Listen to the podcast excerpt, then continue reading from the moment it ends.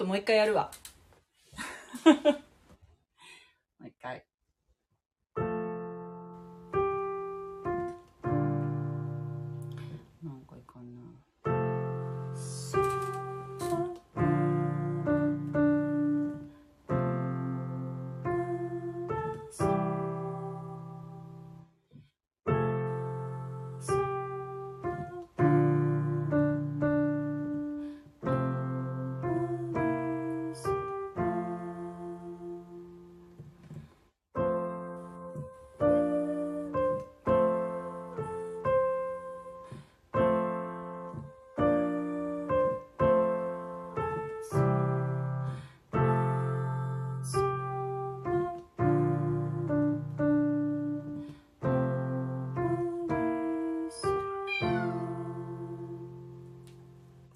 まいやろ？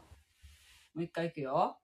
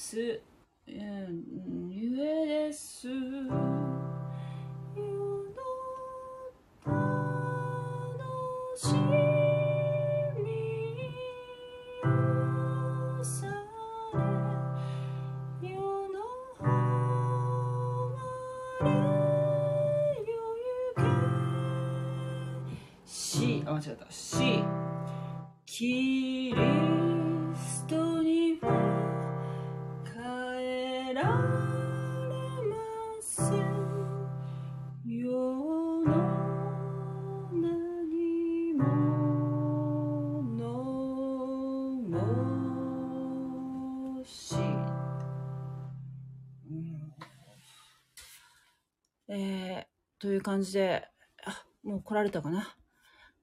あ、もぐちゃんもぐちゃん 聞こえる？超えます。いつから来てたんですか？まだ9時になってないけど。たった今でよす。よかったです。はい。こんばんは。こんばんは。今週もよろしくお願いします。私、よろしくお願いし私の方の音もなんか、こう、エアコンの音とか入ってませんか？いいえ、大丈夫。大丈夫よ。大丈夫ね。うん。それはよかった。あら、はい KK さんがいるんだけど、KK さん、どう？どうですか？入ってきませんか？よかったら、あの、ぜひ、よろしくお願いしますね。はい。えー、あと、まだ9時になってないのでですね、もうちょっとお待ちください。はい。はい。暑いですね、毎日。暑いね、毎日。びっくりするような、もう、私はあの基本、普段仕事が室内の仕事なので、あのーたまに休みの日とかに、屋外に出ると、もう、すごく体に応えるんだけど、うん。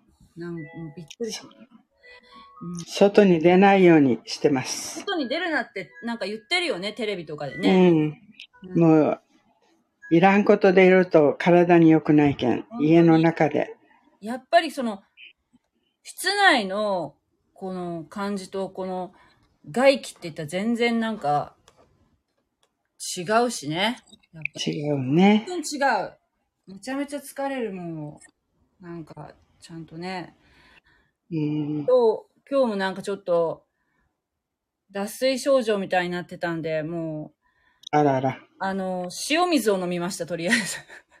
うん。ポカリとか買いに行く、あれが余裕がなくてね。うん。えー、飲んだんですけども。はい。塩水でよかったかどうかわかりませんけど。はい。あ、サミさんじ、ゃないかね。サミさんどう来られたみたいですね。もしもし。はい。こんばんは。電話よろしくお願いします。お願いします。すごい暑いです。そうですね、暑いです。韓国も暑いんですか？韓国も暑いです。私はずっと家にいるから、まあそんなに暑いと思わないけど、外やっぱりちょっと出てみたらものすごく暑いです。外出るとやばいですね。昨日、昨日は、あの、ちょっとし、あの、出かけなきゃいけなかったので、もうはい仕方なく出かけたんですけども、もうやっぱり、ああ、もうすごいですね。こう、あの、地面からの熱もすごくて、はい。あこれは、これはすごいなと思う、ちょっともう、うっかり、うっかり買い物にも行けないなと思うぐらい暑かったですけど。ね最近なんか地球が熱帯化されているからね、温暖化じゃなくて熱帯化されている。ね。うん。ね本当に。でもう、なんか、ただお水飲むだけじゃなくて、ちょっとね、塩分も取っていきましょうねというところですけども。はい。もぐちゃんも気をつけてください。暑え。いとはい、ありがとうございます。はい。なんか、えっと、先日ですね、なんかで YouTube かなんかで見たんですけど、古代の、それこそあの、ピラミッドを作ってた時代？はい。あの時代は、今のエジプトとは全く違う気候で、すごく緑が豊かで、はい。うん、っていう、あの、話をされてて、あと、今の、こう、残ってるピラミッドっていうのはもう、なんていうかな、もう茶色い、なんかもう、ただのこう、石っていう感じだけども、昔は、うんなんか、化粧板っていうんですか、こう、綺麗に、こう、上に、なんかこう、うん。えー飾りじゃないけど、こう、なんていうの飾り、飾りっていうか、こう装飾？装飾的な、綺麗な板をこう全部貼ってあって、それこそなんかピカピカしてたっていう話をされてましたね。なんなんで見たんだっけな。それでそれを剥がして、他のピラミッドの建設に使ったりとか、その後の時代の人とかが。だから今残ってるのは本当になんかもう、枯れ果てたような状況だけども、その、あった、うん当時っていうのは、その王がいた時とかは、もう本当に綺麗に、なんか光り輝いていたっていう話。で、そこから見る景色とかも、もしそのピラミッドから見た景色も、すごいこう、砂漠地帯っていうより、こう、緑が非常に豊かなところだったのであろうっていう話をね、してたんで、まあこの出エジプトの時代っていうのがどういう状況だったのかっていうのはちょっと、まあ緑が豊かであったかもしれませんよね。だってあの、飢饉の時に食べ物をもらいに来るぐらいですからね。そうですね。緑があったでしょうね緑。が豊かだったのでしょうね。うん。ということをちょっと思いながら、今日は9章と10章ですね。はい。はい。よなんで、えー、よろしくお願いいたしますろ。しくお願いします。はい。はい。はい。えー、っと、じゃあ、今日は、え、サンビさん、もぐちゃん、はい私のぶ順番で読んでいきたいと思います。はい。はい。はい。第9章。ははい。主はモーセに言われた。ファラオのところに行って彼に言え。ヘブル人の神、主はこう言われる。私の民を去らせ、彼から私に仕えるようにせよ。もしあなたが去らせることを拒み、なおも彼らをとどめておくなら、見よ、主の手が野にいるあなたの家畜、馬、ロバ、ラクダ、牛、羊の上に下り、非常に重い疫病が起こる。しかし主はイスラエルの家畜とエジプトの家畜を区別するので、イスラエルの子らの家畜は一頭も死なない。また主は時を定めて言われた。明日、主がこの地でこのことを行う。主は翌日そのようにされた。エジプトの家畜はことごとく死んだが、イスラエルの子らの家畜は一頭も死ななかった。ファラオは扱いを送った。すると見よ、イスラエルの家畜は一頭も死んでいなかった。それでもファラオの心は固く、民を去らせなかった。主はモーセとアロンに言われた。あなた方はかまどのすすを両手いっぱいに取れ。モーセはファラオの前でそれを天に向けてまき散らせ。それはエジプト全土にわたって誇りとなり、エジプト全土で人と家畜につき、海の出る腫れ物となる。それで彼はかまどのすすを取ってファラオの前に立ち、モーセはそれを天に向けて撒き散らした。するとそれは人と家畜につき、海の出る腫れ物となった。受法師たちは腫れ物のためにモーセの前に立てなかった。腫れ物が受受法師たちとすべてのエジプト人にできたからである。主はファラオの心をかたくなにされたので、ファラオは二人の言うことを聞き入れなかった。主がモーセに言われた通りであった。主はモーセに言われた。明日の朝早くファラオの前に立ち、彼に言った。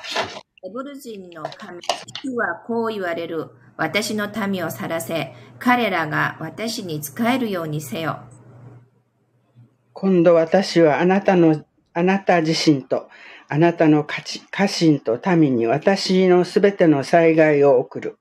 私のようなものが地のどこにもいないことを、いないことをあなたが、あなたが知るようになるためである。実に今でも、あなたとあなたの民を疫病で打つなら、あなたは地から消し去られる。しかし、このことのために私はあなたを立てておいた。私の力をあなたに示すため、そうして私の名を全地に知らしめるためである。あなたは、あなたはなお私のために向かっておごり高ぶり、彼らを去らせようとしない。見よ、明日の今頃、私は国が始まってから今に至るまで、エジプトになかったような非常に激しい氷を降らせる。さあ、今、使を送って、あなたの家畜と野にいるあなたのすべてのものを避難させよう。野に残されて、家に連れてなかった人や家畜は皆氷に打たれて死ぬ。ファラオの家畜のうちで主の言葉を恐れた者はしもべたちと家畜を家に避難させた。しかし、主の言葉を心に留めなかった者は、しもべたちと家畜をそのまま野に残しておいた。そこで主はモーセに言われた。あなたの手を天に向けて伸ばせ。そうすれば、エジプト全土にわたって人にも家畜にも、またエジプトの地のすべての野の草の上にも氷が降る。モーセが杖を天に向けて伸ばすと、主は雷と氷を送ったので、火が地に向かって走った。こうして主はエジプトの地に氷を降らせた。氷が降り、火が、火が氷のただ中をひらめき渡った。それはエジプトの地で国が始まって以来、どこにもなかったような極めて激しいものであった。ヒョウはエジプト全土にわたって人から家畜に至るまで野にいるすべてのものを売った。またそのヒョウはあらゆる野の草も売った。野の木もことごとくう打ち砕いた。ただイスラエルの子らが住む五千の地には氷は降らなかった。ファラオは人を使わして、モーセとアロンを呼び寄せ、彼らに言った。今度は私が間違っていた。主が正しく、私と私の民が悪かった。主に祈ってくれ。神の雷と氷はもうたくさんだ。私はお前たちを去らせよう。お前たちはもうとどまっていてはならない。モーセは彼に言った。私が町を出たらすぐに主に向かって手を伸ば伸べ、広げましょう。手を伸べ、広げましょう。雷は止み、氷はもう降らなくなります。この地が主のものであることをあなたが知るためです。しかし、あなたとあなたの家臣はまだ、神である主を恐れていないことを私はよく知っています。甘と大麦は打ち倒されていた。大麦は穂を出し、甘はつぼみをつけていたからである。しかし小麦と裸麦は打ち倒れ、倒されていなかった。これらは実るのが遅いからである。モーセはファラオの元を去り、町を出て主に向かって両手を伸べ広げた。すると、雷と氷は止み、雨はもう地に降らなくなった。ちょっと待って、何節でした？今私が 読むところ。ん？九章の34。34。なんか今、ちょっとね、あの、これ見てたのがおかしくなって。うんうん。えー、なんかね、ごめんなさい。34節読まなきゃいけないの？うん。うん。見えなくなって、ちょっとごめんなさいね。34。あ、ファラオは雨と氷と雷が止んだのを見て、またも罪に身を任せ、彼とその家臣たちはその心を固くした。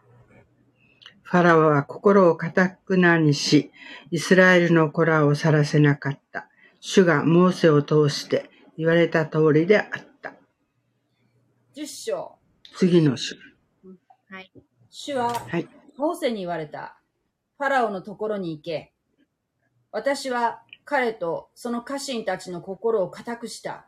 それは私がこれらの印を彼らの中で行うためである。また私がエジプトに対して力を働かせたあのこと、私が彼らの中で行った印をあなたが息子や孫に語って聞かせるためである。こうしてあなた方は私が主であることを知る。モーセとアロンアロンはファラオのところに行き、彼に向かって言った。ヘブル人の神、主はこう言われます。いつまで私たち、私の前に身を低くするのを拒むのか。私の民を去らせ、彼らが私に仕えるようにせよ。もしあなたが私の民を去らせることを拒むなら見よ。私は明日、イナゴをあなたの領土に送る。イナゴが地の表を覆い、地は見えなくなる。また、氷の害を、えー免が、あ免れて、あなた方に残されているものを食い尽くし、野に生えているあなた方の木を皆食い尽くし、あなたの家とすべての家臣の家、および全エジプトの家に満ちる。これはあなたの先祖も、またその先祖も彼らがこの土地にあった日から今日に至るまで見たことがないものである。こうして彼は身を翻してファラオのもとから出て行った。家臣たちはファラオに言った。この男はいつまで私たちを陥れるのでしょうか？この者たちを去らせ、彼らの神、主に仕えさせてください。エジプトが滅びるのがまだお分かりにならないのですか？モーセとアロンはファラオのところに連れ戻された。ファラオは彼らに言った。行け、お前たちの神、主に仕えよ。だが、行くのは誰と誰か。モーセは答えた。若い者も年寄りも一緒に行きます。息子たちも娘たちも羊の群れも牛の群れも一緒に行きます。私たちは主の祭りをするのですから。ファラオは彼らに言った。私がお前たちとお前たちの妻子を生かせるよう、生かせるような時には、主がお前たちと共にあるように。とでも言おう。だが、見ろ、悪意がお前たちの顔に現れている。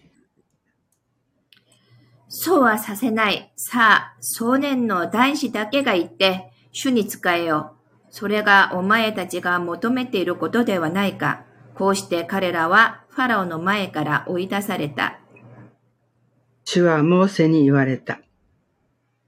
あなたの手をエジエジプトの地の上に伸ばし、イナゴの大群がエジエジプトの地を襲い、その国のあらゆる草木、氷の貝を免れたすべてのものを食い尽くすようにせよ。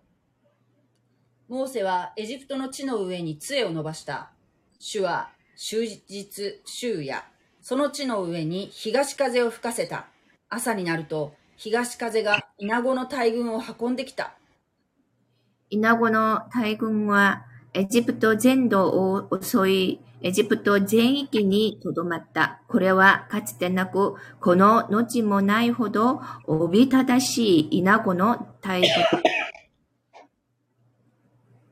それが全地の表面を覆ったので、地は暗くなり、イナゴは地の草と氷の害を免れた木の実をすべて食い尽くした。エジプト全土で木や木や野の草に少しの緑も残さなかった。大丈夫？うん、大丈夫。ファラオは急いで、モーセとアロンを呼んでいった。私はお前たちの神、主とお前たちに対して過ちを犯した。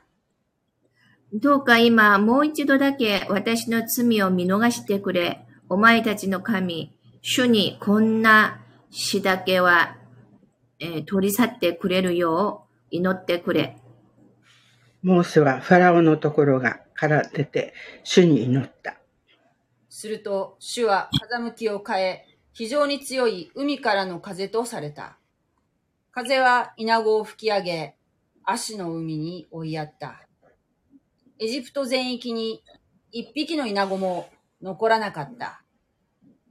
しかし主がファラオの心を堅くなにされたので、彼はイスラエルの子らを去らせなかった。主はモーセに言われた。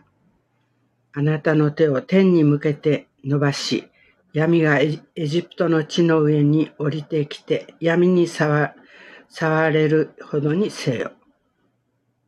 モーセが天に向かって手を伸ばすと、エジプト全土は3日間真っ暗闇となった。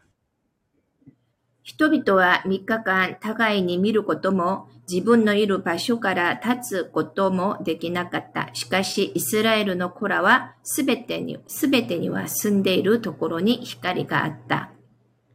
ファラオはモーセを呼んで言った。行け、主に仕えるがよい。ただ、お前たちの羊と牛は残しておけ。祭司はお前たちと一緒に行ってもよい。モーセは言った。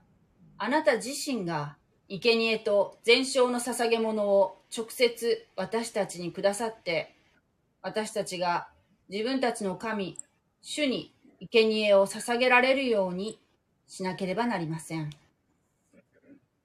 私たちの家畜も私たちと、私たちと一緒に行きます。ひずめ、えーつ、ひずめ、これ何と読むの？一つ。一つ。ひずめ一つ残すことはできません。私たちの神、主に仕えるために家畜の中から選ばなければならないからです。しかも、あちらに着くまでは、どれをもって主に仕えるべきかわからないのです。しかし、主がファラオの心を堅くなにされたので、ファラオは彼らを去らせようとはし、去らせようとはしなかった。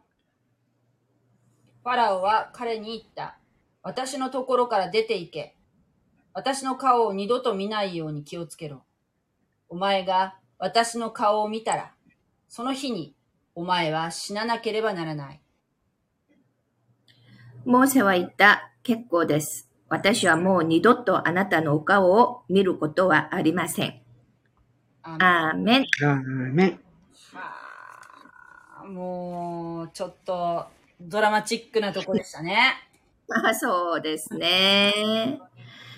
なん、やっぱりその、神様が、こんな、こんな大変な目に遭ってるのに、神様がこのファラオの心を、こう、神様に背くように、かたくなにしているから、もう不自然なまでに、もう普通だったらこんなひどい目に遭ってたら、もう、降参するやろっていうところでも、こう、絶対に、こう、やっぱりみたいな。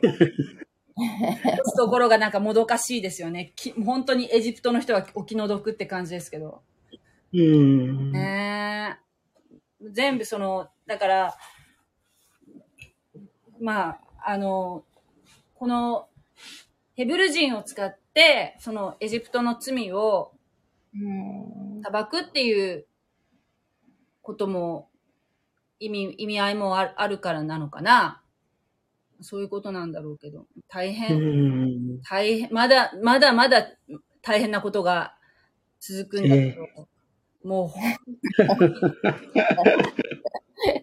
これ、まずあの、腫れ物ができるとかもう、疫病が流行るとかなんうん。か、あの辺でもう、もう、本当に普通だったらもう、ねえ、もう、うんもうすいませんって感じですけどね。うん。なんかこう、読んでて苦しくなるような。あっていうようなね。で、まあこれで、うんこれで終わらないっていうところがまたすごいなっていうふうに思うんだけど、これでもかこれでもかっていう感じでね。うん。はい。まあという感じで、今日は出エジプト まで読んだんですけど、あの、サンビさん最近なんかありました？なんか、あの、YouTube、YouTube なんかね、少しまたスタートするような、あ、はい。ありましたけど、うんなんかね、私、目がもう本当にもう疲れるから、編集が疲れるんでしょ？あれ大変だと思う、編集は。編集するのが字幕とか入れるのがね、うん。もうなかなか大変で、私コンピューターの方がもっと疲れるから、スマホでやってるけど、字なんか幕入れるんやったら、あ、あのね、あのーアプリで、自動に字幕入れてくれるアプリがあるんですけど、でね、あの、気に入らないんですよ。もう、はい嫌うま。く、うまくで。それになんか、はいで手手直ししていけばいいんじゃない？とりあえず、とりあえずざっと。いやそれがもっとめんどくさいね。あなんか、いろいろやってみたんですけれどもね、なんか今は、ただマイクで言え言えば、字幕が自然にこうなるんですよ。ーはいはい。マイク、はいこう、こう、字幕書くところにマイクの印があるじゃないですか。うんでそのマイクの印をして、私が言えば、あの、例えば、こんにちは、賛美ですって言ったらね、うんこんにちは、スンビですとかね。わかるわかる。あと、わかるでしょ。なんか、おかしいから、うん。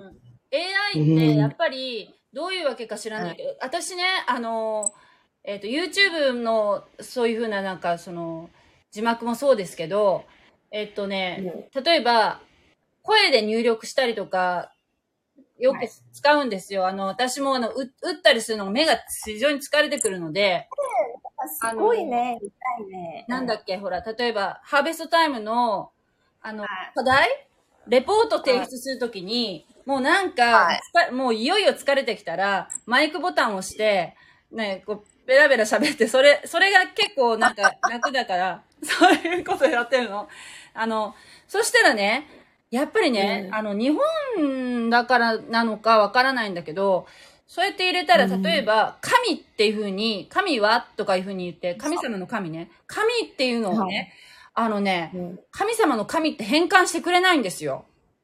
そうよね。おかしいよね。うんなんおかしいよね。だって文脈的にはどう考えてもその神様の神っていう風にやるのが筋だろうと思うんだけど、なんか知らないけど、その Google なのか何なのか、その、えー変換のその中にはその神様の神っていうのはなんかね、私ね、あの、非常になんかね、こう、拒んで拒まれているような気がしてならない。本当に。わざと、わざと神様っていう字を、こう、出さないようにしてるのかな。あと、ほら、精霊っていうのも、まず精霊っていうのは、ほら、あの、日本語で言うと、あの、妖精とかの聖米辺に多いの精霊、あれに変換されるから、もうなんかだんだん頭にきて、あのーなんだっけ、普通に手打ちだったら、手、手で、あのー文字打つんだったら、パッとこう、例えば精霊って、私の、あの、iPhone の、その、設定のところで、あの、精霊って言ったらもう、あの、精霊っていう字が出るようにっていう風に、こう、設定は裏でしてるんだけど、なんか知らないけど、こう、声で入力しようとすると、その、漢字がどうしても、あの、米辺の、米辺に青いの精霊になっちゃうんですよね。いちいち直すのがめんどくさい。いちいち直すのがめんどくさいし、それで、まあ、あの、プログラムをちょっとね、変えたんですけれどもね、もう変えたのも慣れるまでちょっと時間かかるし、うんうん。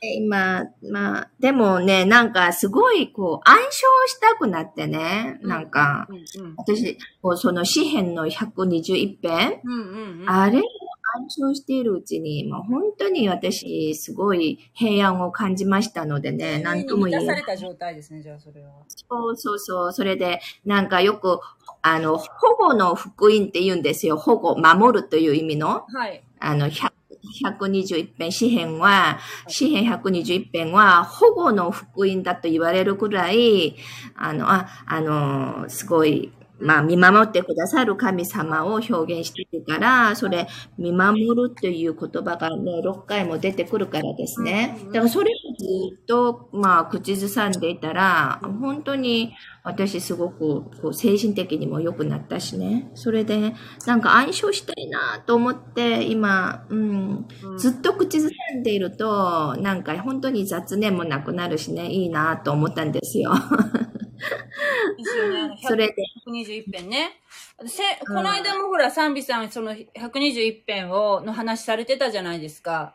そしたら、はい。その次のに、その、その次の日曜日の礼拝の時にね、あの、あれだったのよ。あの、この121編を、あの、扱、扱われたんです。その、え礼拝の中でね。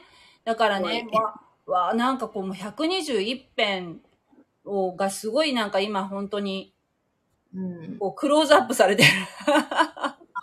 明日ね、私今ちょっと YouTube あの映像を作っておいたんですけれども、ね、なんかこれからは、あの、8節まではちょっと、あの、うん、投稿しようかなと思ってるんですよ。あ楽しみにしてます。もう。あもうさっきではもう全然 面白くもないでしょうけど、とにかく私はこういう御言葉を宣言することがね、まず大事だと思ってるから、うんねそれで、あの、まあ、ショーツもちょっとね、あの、作ってみたんですからね、はいはいはい。えー短い御言葉でも、もう宣言していこうかなと思って、もし長いの、もし私が作れなくなったらね、なんか短いショーツでもうん、ずっと御言葉は宣言するべきだと思ってね。で、短い、こう、聖書、聖句だったら、日本語が下手な人でも覚えられるんじゃないかなと思うし。そうか。そうか、す、うん。私が逆に、逆にですよ、その、韓国語でね、韓国語の、えーなんていうの、そういうゆ、逆に、逆にその韓国語のなんかこう、聖書の話をしと人がいて、そして、あの理解しようって、韓国語の勉強しようっていうふうな感じだ、もう全く多分できないと思うんだけど、そうやってね、日本語の、あのね、言葉でサミさんがおっしゃって、そして字幕で、まあ見て理解されてるんだと思うんですけど、韓国の方っていうのは。すごいですよね、それでこう覚えようっていうその意欲がある方がね。たくさんね結構いますよ。あの、えーっと、まあ、あの、他のそのチャンネル見ればね、まあ、その先生は、あの、自分でこう編集した本もね、こう、なんかオンラインで売ってるみたいですけど、まあ、あの、個人的に YouTube チャンネルで売ってるそうですけれどもね。でも、その教材を持って勉強している人が結構多いですね。100人ぐらい超えてるんじゃないかなと思いますけどね。うん、すごい、なんか、うんやっぱその、で、伝道をししていきたいっていう思いが根底にあるから、なんかは思うんですけどね。本当い。に、日本でこう宣教したい、日本にこうね、福音伝えたいっていう人は結構多いですよ。ですよね。えー、ほんと少ないからね、日本は。多分ね、日本人ってね、あのー私が思うに、せん、こう、教会に行ってないけど、うん。あ信じてる人って結構多いんじゃないかなっていうふうには思うんです。だからその、あの、えっ、と、日本、日本の政府が、その、白書みたいな、あの、教、その宗教法人とかに、こう、毎年ね、なん、どのくらいの人が、えー礼拝に来てますかっていうのを多分毎年提出しなきゃいけないと思うんですよね。で、それで、えーキリスト教徒って何人ぐらい、人口の中に何人ぐらいいるっていうのを、こう、出し、人数を出してると思うんですけど、まあ実際その教会に行ってないけど、あーまあ、知ってるっていう人は、思っ、思ったよりいるんじゃないかなっていうふうに思うんですね。なぜなら、あの、やっぱりその、子供の時に、えー教会に行ってたとか、あるいは学校で、えー聖書を学んだっていう人とかはかなりの数いると思うので、だけど、な、何らかの理由で、その教会から去っていったとかね、はい。ことですよね。だからなんかそういう人が、こう、もっとなんかこう、教会にね、戻ってきてくれたらね、いいなっていうふうに思うんですけども、まあなんか、難しいですよね。なんかね、あの、日本は、えーこう、例えば、えー、去年でしたか、あの、統一教会？統一教会の事件、関連の事件とかがあったし、そのずっと前に、えー、何年前でしたかね、20年以上前に、もう30年ぐらい前かな、あの、オウム真理教の事件っていうのは。あの辺からものすごくあの、宗教に対して、やっぱりそのアレルギーっていうかこう、宗教っていうものが嫌いだっていう風な、えー、人が、なんか、そういうこう、ことを思ってる人そういう論調のかん雰囲気があるんですよね。で、うんでも逆に、そっちの宗教じゃなくて、その、なんて言うんでしょう。スピリチュアルって言うんですか？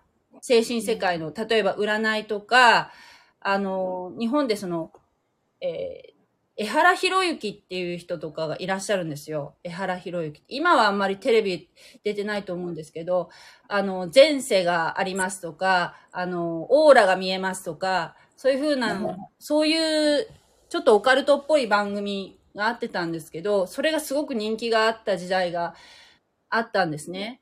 で、そういうのは、そういう、例えば霊媒とか、そういうふうなのはものすごく、えー興味があって、ねそっちにはまる人は多いんだけど、じゃあ、昔からあるじゃあ宗教っていう風なのは、なんて言うんでしょう、自分がなんかその縛られる、えーうん。自分の自由がなくなるっていう風に勘違いされて、えーそっちはなんか宗教じゃなくて、もっとカジュアルな感じで、すごく信じてたりして、まあ以前の私もそうだったんだけど、そそういう前世があるとか、来世があるとか、生まれ変わるとか、そういうふうな、えー思想っていうのは、割と、こう、野放しにされてたわけですよ。別になんか。だけど、去年あたりから、もうテレビで、例えば、この夏の時期って言ったら怖い話とか、そういう風なのがテレビ番組で絶対あるんですけど、そういう風なのが、もうやってはいけないっていう風な、もうなん、なんていうんですか、そういうジャンルの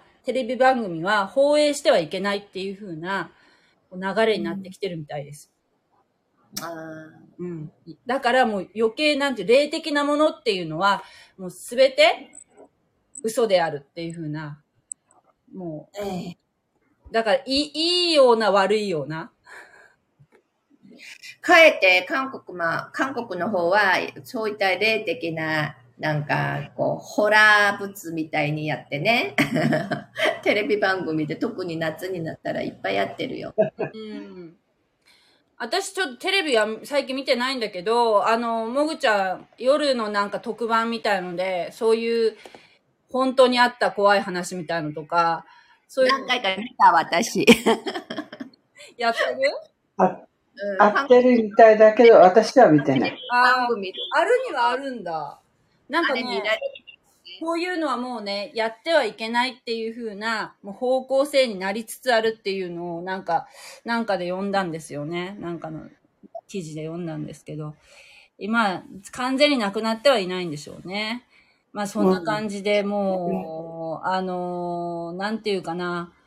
まあ、ねえ、あのー宗教っていう風に、全部なんかこう、一括りにして、そして、その、やっぱり霊的な世界っていうのは、ね、人間っていうのは霊的な生き物だから、必ず、あの、神様を求める心っていうのは、誰にでも備わっていると思うので、なんかやっぱ正しい方向に、あ導かれてほしいなっていうふうには思いますね。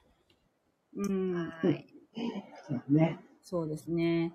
はい。まあちょっと、もうちょっとなんか、あの、いろんな意味で、こう、ちょっと気になることがあるんですけども、もう長くなるので、このぐらいに置きたいと思います。すいません。